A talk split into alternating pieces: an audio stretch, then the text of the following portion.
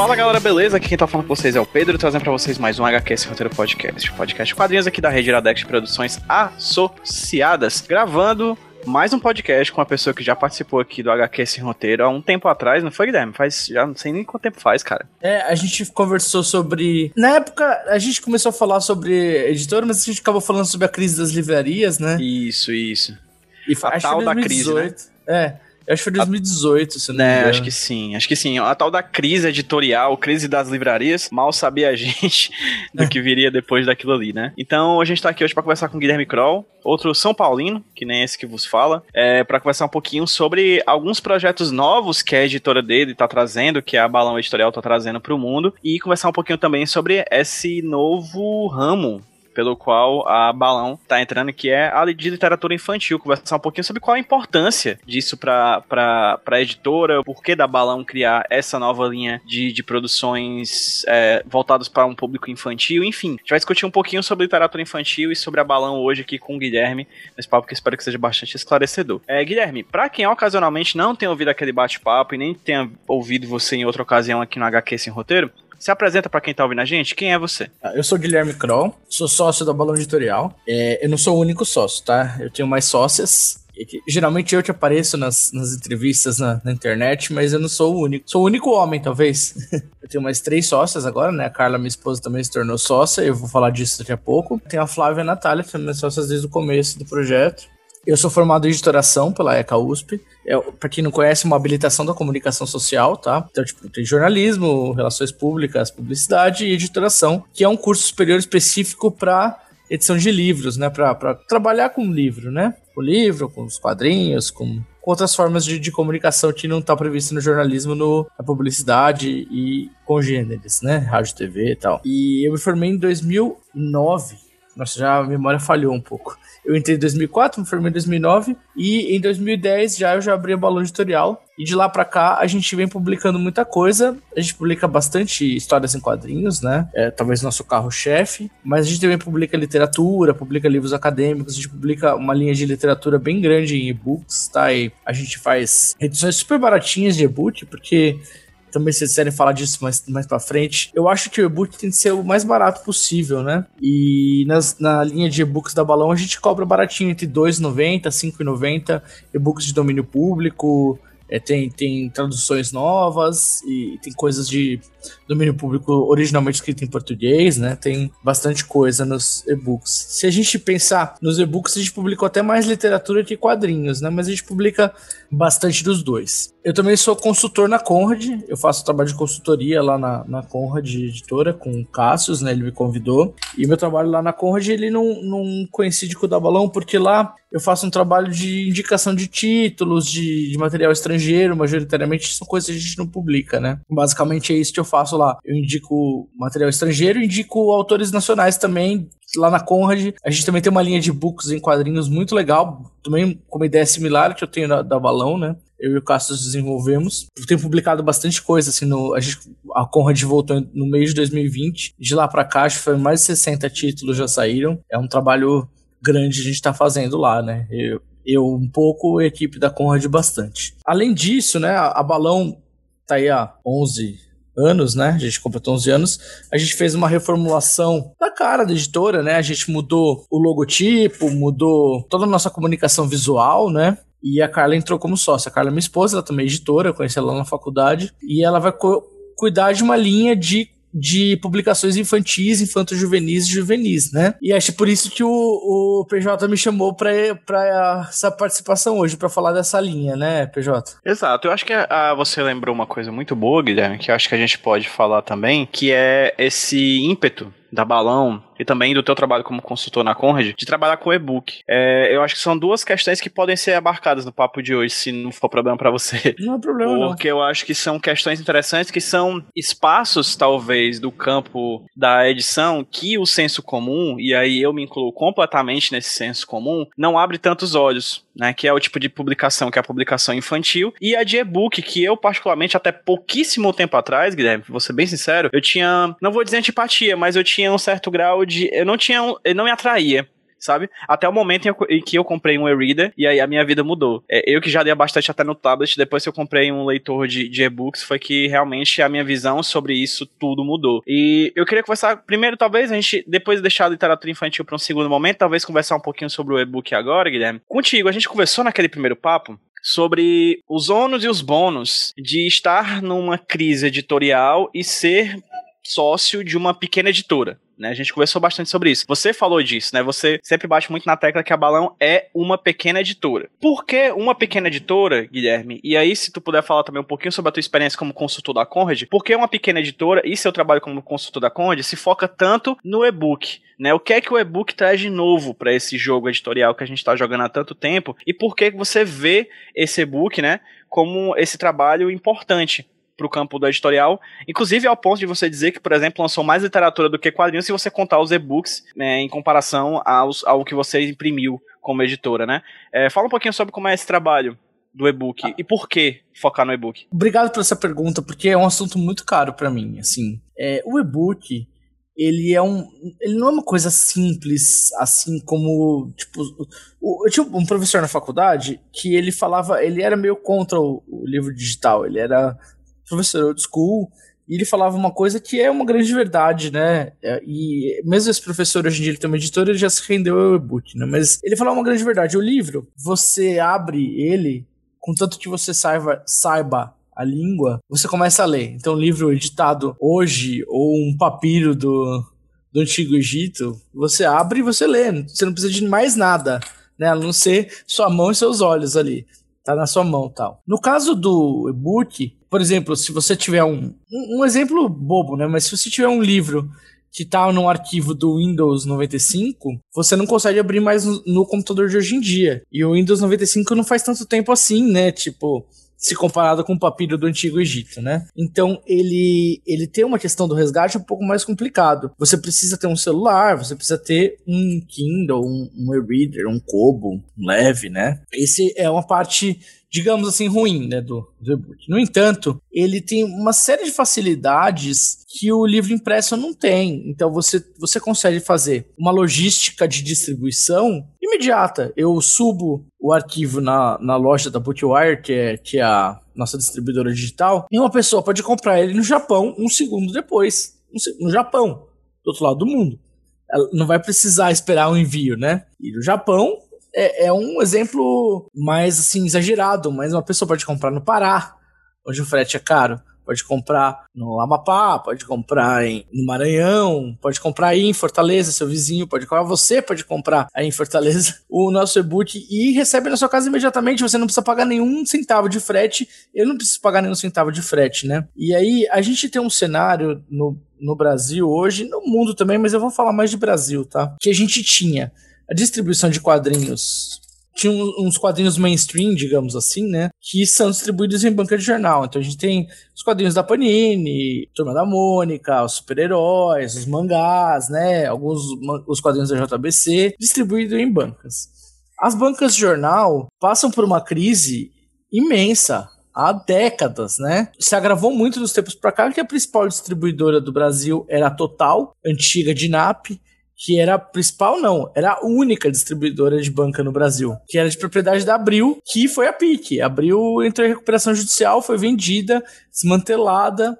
Não existe mais editora Abril hoje. Deixou de existir. A distribuição em banca passou a ser feita por pequenas distribuidoras locais. A, a Total ainda existe, é, a Total foi um, um, dos principais produtos da, da recuperação judicial da Abril. Ele distribui algumas coisas, mas a própria Panini montou um sistema de distribuição próprio, né? Mas imagina só, você tem um cenário de tipo, nos anos 80, nos anos 90, você chegou a ter quase 100 mil bancas de jornal no Brasil. Isso foi diminuindo gradativamente. A- a- no começo dos anos 2000, eu não sei se começo dos anos 2000, no meio dos anos 2000, era cerca de 40 mil bancas no Brasil, tá? Já tinha caído bastante. Mas hoje são 8 mil bancas no Brasil. Entre 8 e 11 mil, se você considerar algumas aí que não vendem tanta coisa e tal, mas é. Você não consegue chegar nos lugares, né? Imagina, o, o Brasil tem 8, 9 milhões de quilômetros. Quantas mil cidades? Eu não sei quantas cidades tem no Brasil, mas com certeza é mais que 8 mil cidades. Então você não tem banca de jornal em todos os lugares. Você não tem. Livraria, então, nem se fala. Quando eu tava na faculdade, isso mais de 15 anos atrás, é, eu lembrava que alguns estados do Brasil tinham menos de três livrarias. 15 anos atrás tinha menos de três livrarias e hoje, então. Tem- deve ter estado no Brasil que não tem, tem zero livrarias. Nesse cenário de não tem. Não, não chega livro, tá? Você tem a Amazon, você tem outras formas de mandar pela internet, tem correio tal. Você pode comprar pela internet, né? Mas é caro. A gente já, já falou, frete, né? Se você mora no, no interior do, do Pará e quer comprar um livro na Amazon pela internet, o frete vai ser exorbitante. Às vezes você paga mais de frete do que você paga pelo livro, né? Por mais que, retomando aquilo que eu falei no começo, o resgate do, do arquivo seja difícil de fazer no, no futuro, às vezes você, um, você tem um, um Kindle, você não consegue ler pub, você tem um Kobo, você não consegue ler mob, tem formatos diferentes de arquivo, você tem, Brasil fora, mais celular, smartphone do que gente. Hoje no Brasil existe mais celular e smartphone do que existe gente no Brasil. É seguro dizer que todo brasileiro tem acesso ao smartphone. Ah, tem quem não tem, não sei o que, tudo bem, tudo bem. Mas, frente a um cenário onde você não tem, tem lugares do Brasil que não existe livraria, não existe banca de jornal, que o frete é exorbitante e as pessoas têm smartphone, o e-book é uma forma até de você democratizar a leitura. Você consegue oferecer a leitura para lugares onde o livro não vai chegar, o livro de papel não vai chegar, onde o quadrinho de papel não vai chegar. E é uma, é uma volta bem grande para responder sua pergunta, mas é um assunto que tá no, no meu coração ali, porque eu não escolhi ser editor para ganhar dinheiro, viu, gente? Se você está ouvindo esse podcast, Ninguém escolhe ser editor para ganhar dinheiro. Lógico que ganhar dinheiro é um objetivo da vida. Eu preciso viver, preciso comer, né, tal. Mas a gente não, vai nessa. Quando eu tava prestando no vestibular, eu podia ter prestado um milhão de outras carreiras que iam me dar mais dinheiro. Eu acredito nisso. Eu acredito no no livro, eu acredito no poder do livro para o pensamento das pessoas, para o raciocínio, para a evolução da sociedade. Eu acredito que a leitura pode melhorar o país, assim, né? E a gente trabalha nisso, a gente quer que as pessoas leiam. E o e-book é uma forma de facilitar para as pessoas lerem. Até por isso também que eu cobro baratinho neles, né? Então, se você comprar um e-book da Balão, é R$ 2,90. Você pode ler um livro ali, se você é mais barato que um ônibus, tá? E o mesmo os e-books da Conrad, os quadrinhos da Conrad, é, não sou eu que precifico, tá? Eu só sugiro, mas a, os preços deles são baratos. Então, por exemplo, acabou de sair Solzinho do Camilo Solano, tá R$ 5,90 o e-book. E é muito legal essa HQ, eu recomendo. Semana passada saiu o primo do Edu Medeiros, tá R$ 9,90 o e-book. Então, são preços é mais barato, né?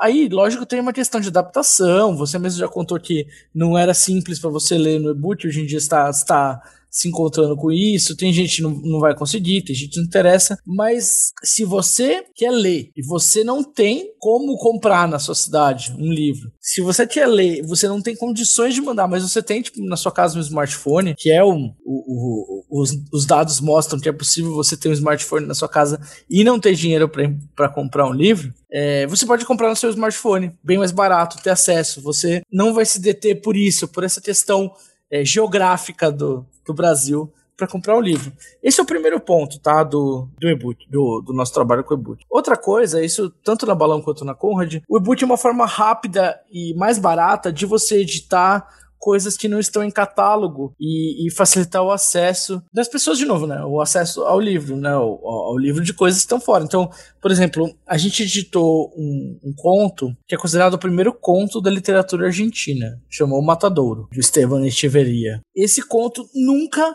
tinha saído no Brasil. Tinha edição em Portugal, tinha edição na Espanha, não sei o quê. E a Argentina é nosso vizinho. É o primeiro conto importante da literatura argentina nunca tinha saído no Brasil em português. Ninguém tinha acesso a isso. Se você não lesse espanhol, tudo bem, é fácil ler espanhol, beleza, mas foi um trabalho de resgate que a gente tá fazendo. Tem outros contos, assim. A gente edita algumas coisas que já são mais emblemáticas. Então a gente editou o Chamado de Cthulhu, a gente editou os Assassinatos da Rua Morde. São coisas que a gente gosta também. O curioso caso do Benjamin Button. Do Scott Fitzgerald, por exemplo. Mas a gente também edita muita coisa que não, não tem edição brasileira, que, que tá, tá esquecido, tá perdido, e, e, fazer essa edição em e-book é uma forma de dar um acesso às pessoas se interessarem, né? Lógico, não vende tanto assim, é, ainda tá, tá engatinhando, mas está crescendo gradativamente. Os números, os números das vendas dos e-books têm crescido. Lá no, no caso da Conrad, a gente faz muitos muitas edições de em e-book de quadrinhos independentes, antes independentes, né, dos autores, que estavam esgotados, que eles não pretendiam fazer novas edições, que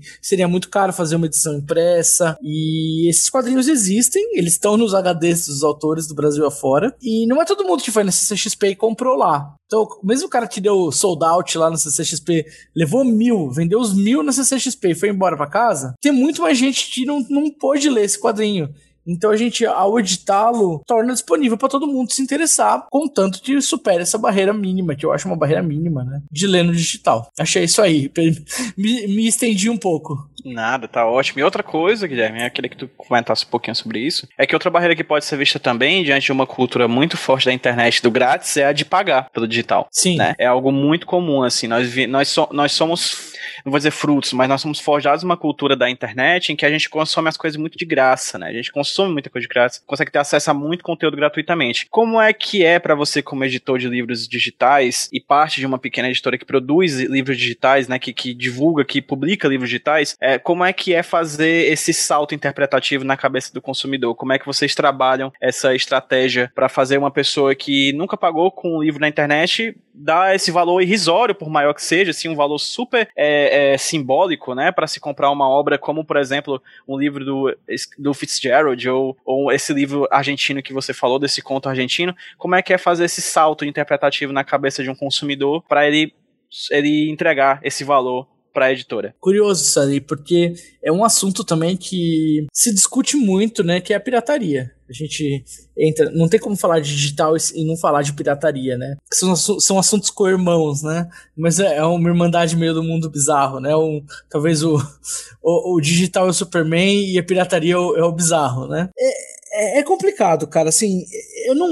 Deixa eu formular bem, assim, pra, pra não ser mal interpretado. Quando a gente tá falando, é difícil de quando a gente tá escrevendo, é mais fácil de organizar as ideias, voltar a reler e tal. Eu, eu não sou contra a pirataria, tá? Vou deixar isso em primeiro lugar. Eu acho que eu prefiro que as pessoas não pirateiem, eu prefiro que elas paguem pelos nossos livros, né? Mas eu acho que quem quer piratear, vai piratear. Não tem jeito. Existe uma porcentagem de pessoas que vão piratear. Isso é sociologia básica aí. A pirataria é um fato social tá? Vai ter gente que vai piratear, enfim. O que a gente tem que combater é pra pirataria não ser o normal, não ser o todo mundo pirateando. Como era, por exemplo, 10 anos atrás, a pirataria era que todo mundo fazia. Hoje em dia, não é mais. E não é mais porque aquela ideia do, do dono lá do Steam, fugiu o nome dele, do, de videogame. O único jeito de você vencer a pirataria é oferecendo um serviço melhor que o pirata. A Steam oferece um serviço melhor, a Netflix oferece um serviço melhor, o Spotify oferece um serviço melhor, a Amazon, o Amazon Prime, o Prime Video oferece um serviço melhor que o pirata. Então, precisa ser mais barato comprado de piratear. É estranho falar isso, mas o, você tem que pensar que o seu tempo tem custo né? E as pessoas não, não pensam isso, tipo, ah, eu, eu gastei duas horas para conseguir piratear isso, e foram duas horas da minha vida, não sei o que, eu poderia ter ganhado tanto de dinheiro, então não vou piratear mais. Não. Mas você já deve ter ouvido falar, puxa, eu fiquei com preguiça de piratear, no, vou esperar sair na Netflix e tal, sabe? É, isso, isso, é muito comum, né, hoje em dia, assim, ah, vou assistir esse filme, cara. Beleza, tem na Amazon, tem na Netflix, né? Tem na, é. tem na, na Disney Plus, né? As pessoas já querem saber só pra ir lá, dar dois cliques e assistir o filme, né? Pois é, isso é uma forma forma de, de combater a pirataria de maneira inteligente, né? Porque esperar que a pessoa vai se conscientizar é uma espera vazia, assim, lógico. Ah, do, o leitor tem leitor consciente, leitor que compra, não, vou, vou comprar para dar uma força aí, os caras trabalharam tal. Mas isso é minoria. O, o leitor, o consumidor, ele não quer saber, ele não vai fazer consumo consciente, né? É uma, é uma luta do, dos tempos modernos, o consumo consciente. Então não vai fazer, não vai. Não vai. Algumas pessoas vão se preocupar, mas o que importa para o consumidor é o bolso e o tempo. Então precisa ser simples e fácil dele comprar. Uma forma que a gente tem de combater isso é o preço. A gente tenta colocar um preço bem barato para que vale a pena comprar em vez de piratear, em vez de ter que procurar. Puxa, o cara chega lá e vai ler o, o Matadouro, né? Por exemplo, do Esteban Cheveria. Fala, puxa, puxa, que legal. Quero ler esse conto. Tá R$2,90 aqui na Amazon, né? Mas eu não quero pagar nada, eu vou procurar no Google. Aí joga no Google, procura. Ah, não tem nesse site de pirataria, não tem nesse, não tem outro, não tem outro, não tem outro. Fica lá, o cara gastou uma, duas horas para procurar. Valeria mais a pena ele ter gastado os 2,90 lá, né? O 2,90 é mais barato que o seu tempo. Essa é a minha ideia, que, que a preguiça vença, né? Eu tenho preguiça de ficar procurando para piratear e vou. Inclusive, eu não sei se é a minha visão de mundo, ou se o fato da, da balança ser muito pequena, mas muitos poucos livros nossos foram pirateados. Muito, muito, muito pouco. E outro dia eu recebi um e-mail de um leitor que descobriu meia dúzia de livros nossos no site de pirataria chinês lá tal. O próprio leitor escreveu um e-mail pro site pedindo para eles tirarem os livros da Balão do Ar, porque é uma editora pequena. E ele mandou um negócio no Google para desindexar da busca do Google as aparições nesse site aí. O cara fez todo o trabalho para mim, eu não faria nada, eu deixaria lá do jeito que tá. Eu agradeci muito ele, falei, pô, cara, que legal, obrigado. Tem o, o, que eu chamo do embaixador da marca, né? Existem os embaixadores que vão lutar por você, que vão garantir que as pessoas comprem o seu livro também. Então, tem, ao, mesmo, ao passo que tem gente que que vai pratear mesmo de qualquer jeito, vai ter gente que vai defender você e vai defender a compra do livro. É um pouco isso eu acredito. Eu acho que a gente tem que tentar sempre oferecer um serviço melhor que pirata. Porque vai ter quem vai piratear e vai ter aquelas pessoas que pirateavam porque era fácil piratear. Se for mais fácil comprar, elas vão comprar. Perfeito, Guilherme. Mas a gente tá falando muito aqui de livro, livro, livro. Eu sei que quando a gente tá falando num campo editorial, livro também engloba, de certa maneira, as publicações de quadrinhos, né? Mas especificamente desse campo dos quadrinhos digitais, certo? A gente tá falando tanto de e-book, livros, livros digitais, quadrinhos, quadrinhos digitais, certo? Como é que tá sendo a experiência com o que vocês estão produzindo pela Conrad e pelo, também pela, pela Balão? E existe algum tipo de diferença desse produto quadrinho do produto livro? É, não, se o, o efetivamente para estudo o livro é, é, é o conteúdo que está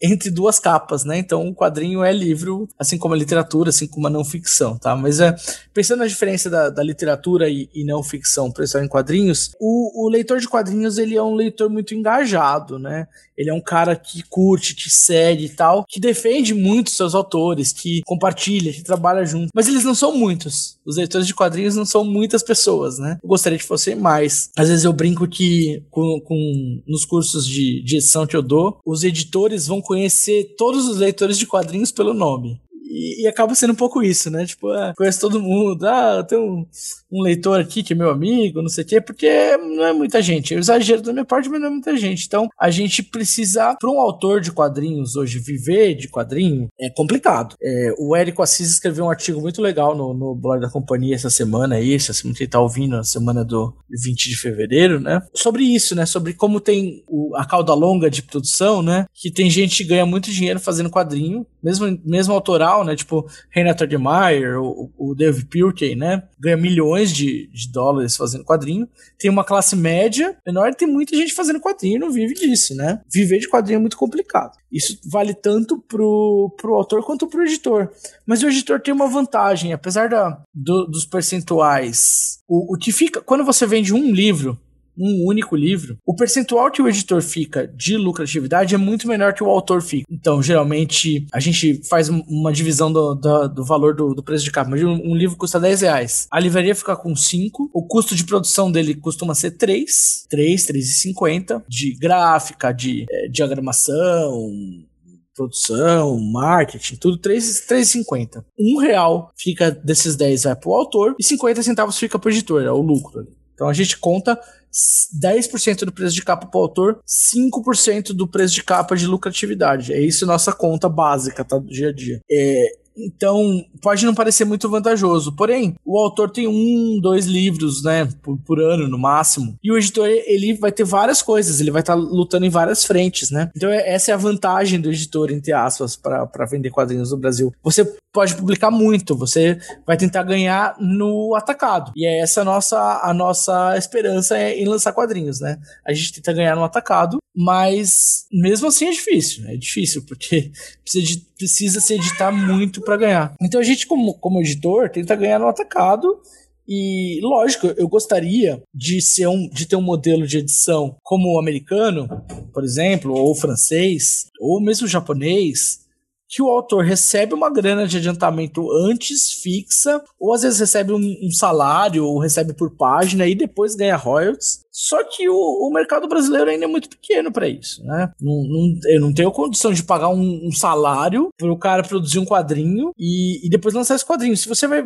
vai quanto que um salário para uma pessoa viver no Brasil hoje? Vamos pegar um salário mínimo aqui, né? Salário mínimo não, não dá para viver, mas é mil reais. Paga mil reais por mês, o cara leva seis meses para fazer. Para vender 50, 60 exemplares por mês, isso não vai se pagar nunca, nunca. A gente precisa. Depende do, da boa vontade do autor de fazer e aceitar receber por royalties posterior, né? Isso é não só no mercado de quadrinhos, isso vale para o mercado de livros no Brasil também. É muito incomum alguém receber dinheiro antes da publicação, o chamado adiantamento, né, dos direitos autorais. Isso fica mais para autores mais renomados, ou que já tem uma certa projeção, receber um adiantamento. O mais comum é você receber os royalties pelas vendas posteriores, né? Então, ser autor no Brasil é um trabalho de. Sim, eu falei que o editor é um, é um trabalho vocacional, que você quer lançar as coisas porque você acredita nisso. Ser autor, então, vixe, é dez vezes mais vocacional. Só faz quadrinho no Brasil, só faz livro no Brasil quem gosta muito de fazer. Tomando com o básico que você já falou aí, Guilherme, sobre, sobre o mercado editorial, vamos partir para o segundo tema da conversa, que na verdade era o tema inicial. A gente ia conversar sobre isso no começo. A gente acabou fazendo essa fuga muito, muito bem-vinda. Mas vamos falar um pouquinho sobre literatura infantil. A Balon recentemente lançou uma nova linha de edições de trabalhos literários voltados para a literatura infantil. Que eu falei anteriormente, que assim como o e-book, a literatura infantil é uma coisa que foge à minha visão por motivos meio que óbvios, né? Eu sou adulto, não tenho filho, enfim, é um tipo de publicação que ainda está ali na periferia da minha vida, né? Apesar de que achar que um dia mais cedo ou mais tarde ela vai fazer, vai ser uma presença muito constante. Literatura infantil. Por quê? Por que a Balão decidiu lançar obras é, voltados para o público infantil. Qual é a lógica, tanto editorial, no sentido de a editora publicar isso, procurar obras desse tipo, trabalhar com obras desse tipo, quanto a, a lógica financeira mercadológica? Há um público consumidor desse tipo de livro, desse tipo de literatura? Fala um pouquinho mais sobre literatura infantil e a balão, a balãozinho, né? Sim. Começando pelo fim do público, se perguntou do público, né? Existe um, uma pesquisa é, capitaneada pelo SNEL, que é o Sindicato Nacional de Editores e Livreiros, e pela CBL, que é a Câmara Brasileira do Livro, e pelo Instituto Pro Livro, que é um, uma ONG que estuda o livro, né? É, chamado Retratos da Leitura no Brasil uma pesquisa longa, averigua, averigua várias, várias coisas, ela é publicada de tempos em tempos, tá? Então, ela é republicada, tem uma evolução da leitura no Brasil. Muito legal essa pesquisa, tá aberta na internet aí, quem estiver ouvindo quiser ler mais, você encontra fácil o PDF com todos os resultados, tá? Mas, por meio dessa pesquisa, a gente vê que o brasileiro, como eu, eu, é uma platitude dizer o brasileiro não gosta muito de ler. Não é que não gosta muito, né? não tem muito acesso, não, não tem educação. A, a, educação no Brasil de massa não é uma educação boa, os professores trabalham em condições precárias, né? Não tem investimento público. Então a, a leitura acaba não sendo muito, muito disseminada. Pensando nessa questão do, do retrato na leitura do Brasil, o, o brasileiro em si encara que é importante que as crianças leiam. É importante as crianças leiam. Então ele valoriza o livro infantil. O livro infantil, como livro, como produto, é uma coisa valorizada. E as pessoas não, não se importam de comprar livro para suas crianças. Isso no Brasil afora, mesmo no, quando você pensa no, nos, nas pessoas mais pobres, no, no classe C e D e tal, é, eles também valorizam o livro para criança, mas aí eles não, não se importam, não se importam não, eles querem que a criança leia na escola também, né? E tem muitos editais do governo para compras de livros para escola, né? Atualmente tem o PNLD literário, que é o principal. A gente estava pensando nisso, pensando nesse público consumidor e também nos editais do governo é uma coisa muito, muito interessante de participar, de escrever os livros no edital do governo. Se o governo compra um edital, num edital desses, a gente está feito, né? Ganha bastante dinheiro que o governo compra, distribui para todas as escolas, né? Isso é uma coisa. Seria muito bom, é, é um segmento que a gente iria entrar. Então, é uma posição estratégica do ponto de vista comercial, entrar no, nesse mercado de infantis. É uma concorrência, é um, é um outro expertise que a gente não tem ainda de vendas, tá? Porque a gente não, não vende muito infantil ainda, mas o expertise de edição é uma coisa que a gente tem, especialmente a Carla, minha esposa, que entrou agora na editora, ela, ela trabalhou muito tempo com livro juvenil na editora Ática, ela entende bastante do, do riscado. Lá na, na faculdade a gente fez disciplinas de literatura infantil, tá? É uma área que a gente entende da edição, ainda não entende do comercial. A gente vai, vai desbravar isso aí, né? E pra, pra testar também, até foi junto com a divulgação do, do novo logo da Balão Editorial, Nova Identidade, a gente lançou um catarse com os dois primeiros livros infantis que a gente está lançando. O primeiro, um deles é o Macho e o Urso, que é uma adaptação do conto russo original, que o Macho e o Urso tem um desenho animado na TV, você não deve conhecer, Pedro, mas o... Esse eu conheço. Ah, você conhece? Aham, já vi. Porque ele é um, um desenho russo que fez muito, muito, muito, muito sucesso no mundo afora. E ele é baseado num conto de fada russo, que não tinha edição no Brasil. Quando eu tava pesquisando, que minha filha ficou obcecada com ele um tempo, quando eu tava pesquisando, eu descobri que existia esse conto de fada e que não tinha edição brasileira. E aí eu fiz uma adaptação desse conto de fada para português e tal, e mandei para várias editoras que a gente tinha contato. Algumas se interessaram, mas aí a Carla falou: Poxa, por que você vai mandar para essas outras editoras aí? Vamos editar a gente e vamos, vamos vender isso, que pode ser uma coisa bem legal comercialmente falando, né? E aí a gente procurou a Samantha Flor, que é um. Já tinha publicado dois livros na balão com a gente: O Guia Culinário do Falido e o Guia de Viagem do Perdido. E a Samantha também já tinha trabalhado com a Carla em um outro livro infantil que ela editou, que é o, o Careta, Careta pra Chupeta, Carla? Careta pra Chupeta, pra, da editora é, Edipro, né? Da Edições Caminho Suave. E a Carla tinha trabalhado junto com a Samantha, elas trabalharam muito bem juntas. E a Carla falou: Putz, vamos, vamos chamar a Samantha. E a Samantha é incrível, né? Ela é incrível.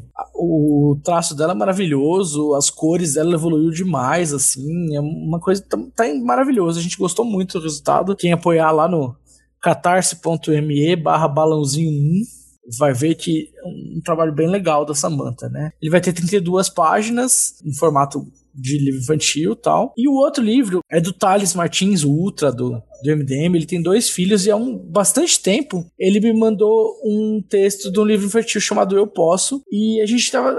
A gente não, não tinha muita linha editorial, até tentei oferecer para outras editoras, a gente não tinha linha editorial infantil ainda. E a gente tentou fazer antes, convidou alguns ilustradores, mas não, não andou. A gente mostrou o livro pro Eu Cerdo, o Thiago Lacerda, da Beleléu, e ele fez uns rafzinhos, umas ilustrações, ficou lindo, lindo, incrível. E o texto do Thales é muito legal. E aí a gente falou, bom, vamos, vamos editar esse também, a gente já lança os dois juntos, e vão ser os dois primeiros que a gente tá lançando, tá fazendo no, no Catarse aí. É, é, assim, o, o Eu Posso é uma história do, de uma criança superando dificuldades, é muito legal, assim. Tanto eu quanto o Cédro, o Thales, a gente tem filhos, né? E quando você tem filhos, você começa a emergir nesse mundo infantil.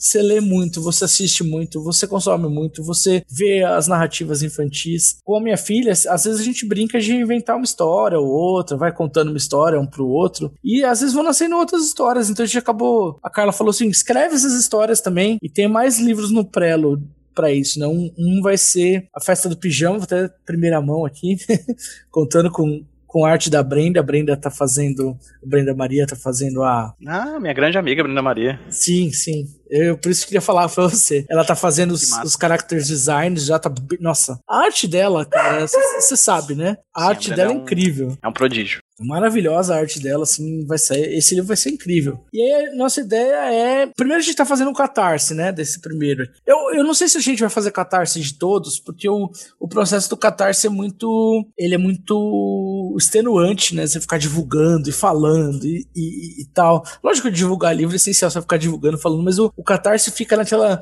desespero. Tem dias que não tem nenhum apoio, tem dia que tem 10 apoios, você fica. Então é um processo muito, muito extenuante fazer o catarse, o financiamento coletivo, né? Talvez a gente faça financiamento coletivo para todos, ou dependendo de como for, a gente edita do, do jeito tradicional mesmo, lançando as coisas, fazendo pré-venda, né? Mas a gente tem um- um- bastante coisa em produção já. Vai ser um, um caminho que a gente vai seguir e, e a Carla que vai capitanear isso aí, né? Eu sou. Às vezes eu só faço a ponte com os autores, ela que cuida do trabalho da edição toda, né? E é bom, porque a Carla é uma editora muito melhor que eu, falo sem medo. Ela tem um- uma visão de edição muito legal, de como o livro fica melhor depois que o, que o editor mexe ali, né? Ela faz o livro ficar melhor. Tem um filme que eu gosto muito do história do Max Perkins, o editor de gênios.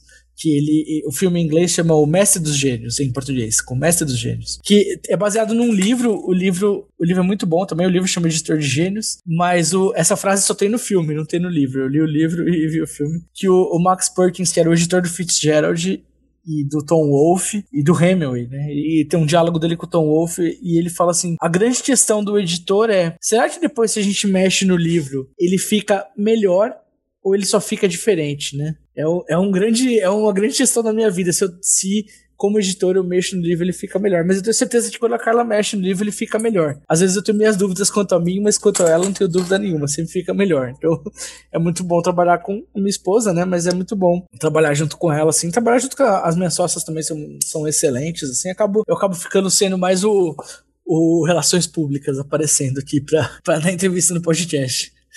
Diferente dos, dos trabalhos que a gente falou anteriormente sobre literatura de não ficção, literatura de ficção e quadrinhos, o público infantil, o público de literatura infantil é um pouco diferenciado, né? Eu acredito que é uma diferença ali de quem compra o livro, de quem é o público-alvo diretamente, assim, como é que é essa relação entre editora e público que vai comprar literatura infantil. Quem compra literatura infantil no Brasil?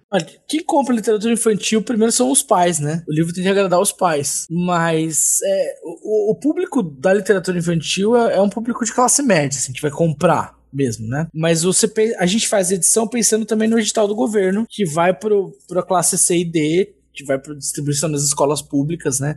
Então nossos livros a gente tenta não ser não ser muito elitista nele, né? Não, não- E se você fala numa dimensão papel, essas coisas, assim, da edição, Também, também. Mas não só isso, eu acho que o conteúdo também, ele não pode Uhum. ser sem referenciais do que a pessoa vai entender. Lógico que, por exemplo, no, no da Macho Urso, o conto se passa na Rússia, e é isso aí, mas é tipo, é tudo, tudo que acontece lá é compreensível. A única coisa que a gente manteve do, do original, né, vernáculo original, foi que a Masha chamou o avô e a avó de babushka e dedushka que é vovô e vovó em russo, porque dá um charme todo pra história. Mas de resto, a gente tenta deixar acessível pra todo mundo, com, com referências pra todo mundo, né? Não, nenhuma criança vai pegar dado momento e ir pra Disney, né? Nos nossos livros, sabe? É, é disso que eu tô falando. Quem compra o livro mesmo são os pais. Os pais que compram o livro.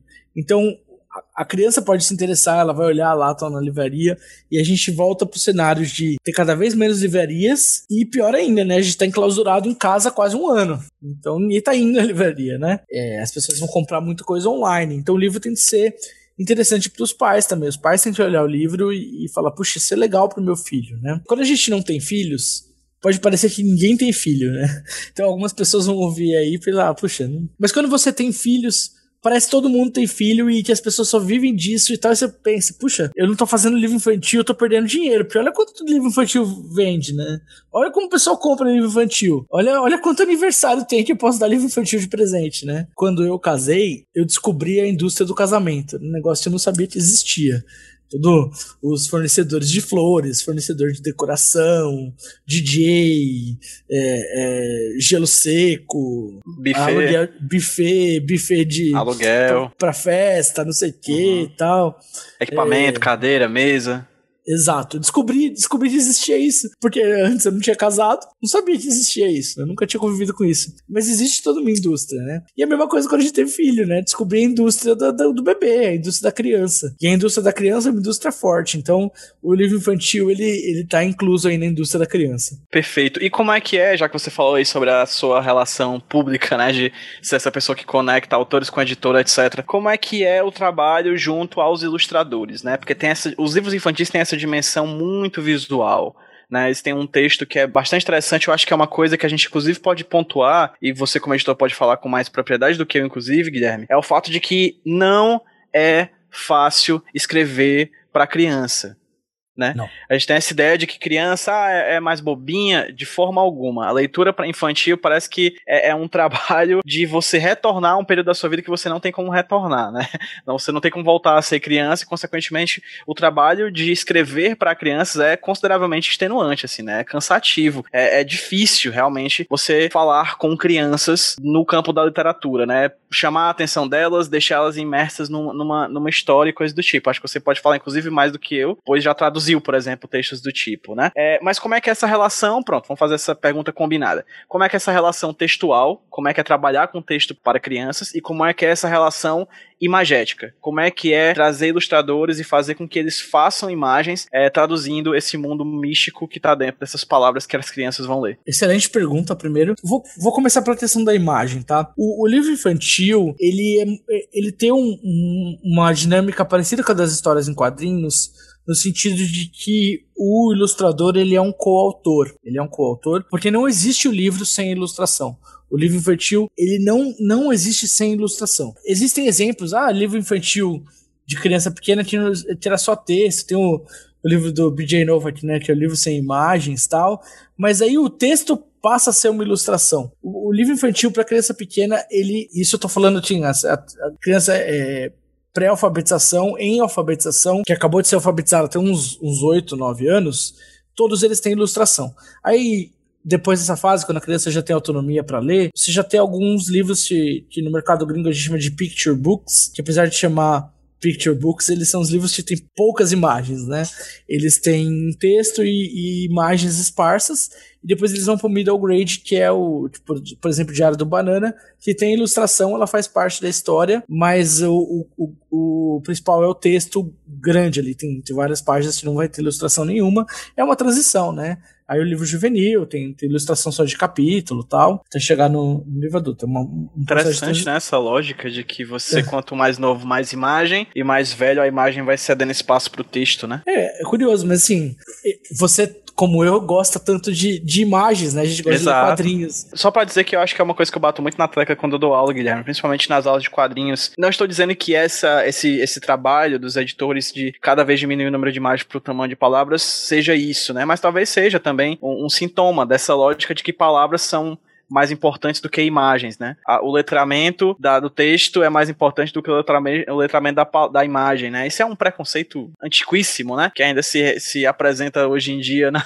no mundo, mas a gente, como leitor de quadrinhos e amante de quadrinhos, a gente sabe que é uma balela, né? É, pois é, mas é quando você tá entrando no, meio da literatura, naturalmente você vai estudar o texto escrito, né? No, Isso. uhum. é, é, uma- é um processo de transição, mas sim, a gente precisa ser alfabetizado nas imagens. Nós, nós que gostamos de quadrinhos, achamos que o, a imagem com o texto pode servir para todas as idades, não tem, não tem necessidade nenhuma dessa hierarquia. Exatamente. Mas, mas prefeito de, de prático do mercado editorial, quando a gente vai para literatura, é mais ou menos assim que acontece, né? E quando a gente tá pensando nessas crianças pré-alfabetização, em alfabetização e recém-alfabetizadas, a ilustração é tão importante quanto o texto ali. É a mesma coisa. Então, a- às vezes eu acho a ilustração mais importante do que o texto. E não existe livro infantil sem uma boa ilustração. O livro infantil com ilustração vagabunda, desculpa o palavrão, mas é. é, não, não vai pra frente. E tá cheio de livro infantil e com ilustração ruim aí e tal. Então, o, o primeiro passo nosso era encontrar ilustradores se a gente gostava muito do trabalho, né? Então, eu citei três aqui, que são dos quadrinhos, né? A Samantha, o, o Eucerdo e a Brenda, que a gente gosta muito do trabalho deles dos quadrinhos. Mas existem. A gente pesquisa bastante, já tá pensando em ilustradores que não são dos quadrinhos para fazer algumas coisas, né? Acaba sendo. A gente acaba tendo mais contato com o pessoal dos quadrinhos, até porque é nosso meio de onde a gente circula, onde eu circulo ali, né? A gente acaba tendo mais esse contato com, com as pessoas dos quadrinhos para poder ilustrar os nossos livros. Essa foi a primeira. Qual, qual que era a segunda mesmo? Já agora, porque eu, eu fiquei- temia que isso ia acontecer. Quando eu terminasse de responder a primeira, eu qual era a segunda. A primeira é sobre imagem, a segunda é sobre como fazer textos para as crianças, né? Como Ah, é que é sim, trabalhar com textos voltados para infantil. É, é engraçado você falar isso, porque é muito difícil escrever pra criança, mas todo mundo acha que pode, né? Todo mundo acha que, que é fácil, que se você escrever de uma maneira simplista, que a criança vai entender e, e buscar muito. A gente vê muito original, né? No minuto que anunciou que a gente lançar infantil, começou a aparecer um monte de original. E as pessoas confundem um pouco o que é ser criança com uma coisa meio tipo, "Ah, acho que a criança é burra, né? tipo, não é assim. não- você não pode. Primeiro de tudo, você não pode tratar a criança como burra. Se explicar, o, o cérebro da criança é exatamente igual ao cérebro do adulto. A única diferença que ela tem em relação ao adulto é repertório. Nós temos muito repertório, a gente já viveu muita coisa, já tem experimento. Então, a gente. Eu tô falando de criança, assim, filha.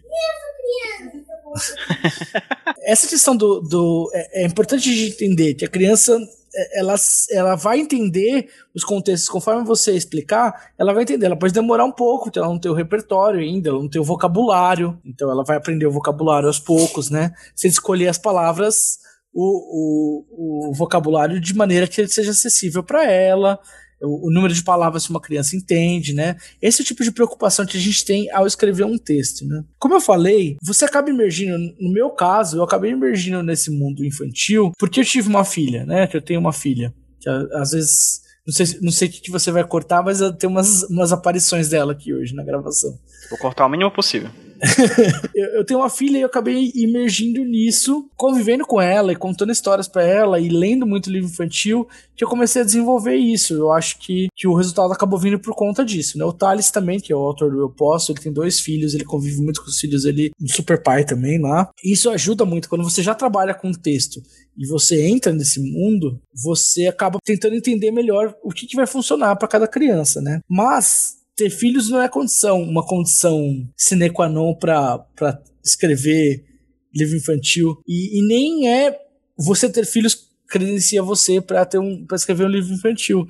É, eu acho uma combinação de coisas, né? Você ter o filho faz você estudar isso, né? Mas existem grandes autores de literatura infantil que não tiveram filhos. Por exemplo, Dr. Seuss, autor do Grinch, né? Ele não teve filhos. Ou a, a Beatrix Potter, autora do, do Pedro Coelho, também não teve filhos, né? Ela, ela desenhava e mandava os livros dela para umas crianças de uma escola pública ali perto da casa dela para ver se tá ficando bom. Então não tinha filhos. Você ter, ter filhos ou não ter filhos não, não implica que você vai saber fazer. A questão é você encarar as crianças dessa maneira. Tem que ser honesto e você tem que entender o que, que a criança vai entender, o que, que ela não vai entender. E não e, uma coisa que eu acho particularmente ruim na literatura infantil é quando a literatura infantil tenta ser moralizante. Lógico, você escreve vários livros com o intuito de, de ensinar, de, de apresentar situações, de, de ajudar a criança a criar esse repertório que a gente está falando que ela não tem ainda. E, e você vai apresentar situações, você vai o livro vai se preocupar em apresentar essas situações, né? Quando você quer ser só lição, ele fica ruim. Eu acho que, tipo, ah, você. As crianças uma história das crianças descobrem que tem um lixão perto da casa delas e vão reciclar, sabe? Tipo, fica aquela coisa meio institucional. Quando fica muito moralizante, muito institucional, acho que fica ruim. Você precisa fazer uma narrativa literária desse, você vai, vai imprimir o, o, as suas ideias que você quer passar, o seu criação desse repertório. Então, eu acho isso é uma preocupação que você tem que ter ao fazer um livro infantil. É, eu já tô falando com propriedade, né? Sendo que eu só escrevi três até agora, mas é uma preocupação premente minha, né?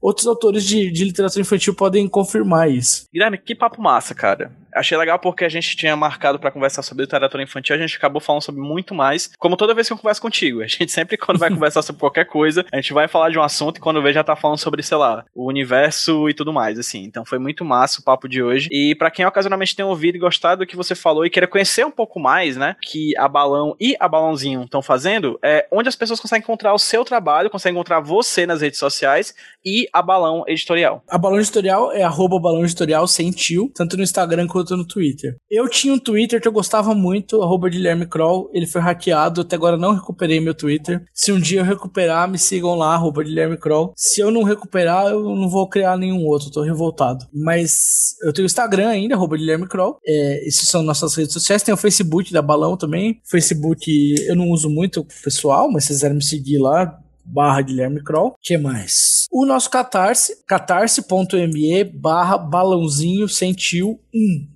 um, o numeral 1, um, porque é o primeiro, né? Deve ter um balãozinho 2. Em breve, no segundo semestre, a gente vai lançar mais dois livros, então provavelmente vai ser o balãozinho 2. E, mas por enquanto, o balãozinho 1 um, é. Agora, no dia que a gente tá conversando, é 19 de fevereiro. Não sei quando que você vai mandar pro ar, mas ainda tem uns 30 dias de campanha. Então apoiem lá. Hoje a gente tem cerca de 63% da campanha. Falta pouco aí pra gente bater a meta, mas é meta flex, então se não bater a meta, os livros vão sair do mesmo jeito. Mas a gente pretende fazer umas recompensas estendidas aí. Então, se todo mundo apoiar, a gente vai fazer essa recompensa estendida, que é uma coisa bem legal que a gente pensou. Então apoiem lá, por favor. Além disso, tem o site da Balão, balãoeditorial.com.br. É uma loja, né? A gente vai reformular esse site também, porque ele tá meio velho. Então, meio velho não, ele tá bem velho. O mesmo site a gente tem desde 2011. E ele tem alguns problemas de, de cache, de, de, de acesso. Às vezes Chrome, os Chromes travam para entrar lá, então a gente vai criar um novo. Mas se você conseguir acessar, balãoeditorial.com.br, são. Tem todo. É nossa loja lá, você pode comprar qualquer livro nosso com frete módico, é 5 reais frete fixo para todo o Brasil. Tá? Antes a gente deixava o frete grátis, mas a gente teve que. O preço do correio subiu muito, a gente teve que colocar um frete fixo aí de 5 reais. É ainda mais barato, uma parte do frete a gente paga, mas é só para dividir um pouco com o leitor. Então, eu- o, o leitor do Pará, hipotético, que eu falei tanto dele no podcast hoje, pode comprar no nosso site pagar só 5 reais de frete. E achei isso aí, PJ. Se quiser, eu, eu também, eu- todas as semanas eu tô. Eu tenho um quadro no Papo Conrad, no canal da Conrad, que é o Kroll Explica, que eu falo de algum assunto, geralmente falo dos livros da Conrad, mas às vezes eu falo de, de outras coisas, como falei hoje, de book, de, de livros de fantasia, ou alguma coisa do tipo, né? Pra vocês saberem mais das redes sociais, seguir as redes sociais da Balão, seguir o Guilherme nas redes sociais, também dá uma olhadinha lá no catarse da, da, dessa campanha que a Balão tá fazendo. Vai lá na hqsemroteiro.iradex.net nesse, nesse, nesse podcast aqui, nesse programa que acabou de ser lançado, ou vê aí na tua, no teu agregador de podcast os links que estão na parte de links interessantes que você vai conseguir, a um clique de distância, chegar nessas redes sociais, tudo, lá no Catarse também, para acompanhar, apoiar e fazer o- a balãozinho ir cada vez mais alto e cada vez mais longe. Guilherme, muito obrigado pela sua participação aqui na HQ Esse Roteiro, meu querido. Espero que essa seja a segunda de várias outras participações aqui. Olha, eu, eu gosto muito de participar, gosto muito de conversar com você, como a gente falou. E sempre que você quiser, eu tô às ordens. Eu, eu adoro falar, assim, eu, eu topo tudo. Show de bola, E- a casa é sua. E eu gosto muito de, de falar desses assuntos de mercado editorial, de, de livros, né, literatura e quadrinhos. E agradeço muito você por fazer esse trabalho aí de divulgar isso, né? Sem, a gente não ganha dinheiro, faz porque gosta. Como eu falei, o editor faz porque gosta, você tá fazendo podcast também porque gosta. Acho que eu posso também, assim como a gente, você não, não vê muita cor do dinheiro pra fazer esse trabalho, né? Queria, queria bastante, mas um dia, quem sabe. Mas é isso, é muito bom conversar com você, meu querido. Obrigado a vocês que ouviram o HQ Esse Roteiro, mais essa edição do HQ Esse Roteiro. E a gente se vê na próxima. Vamos dar um tchauzinho pra quem tá ouvindo a gente, Guilherme, no 3, 2, 1, tchau, povo! Falou, galera!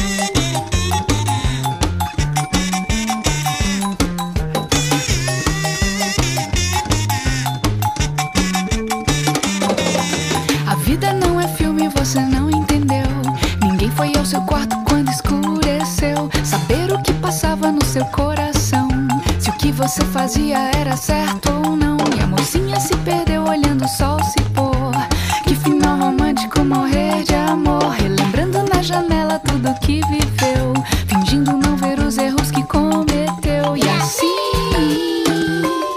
Tanto faz se o herói não aparecer e daí nada mais.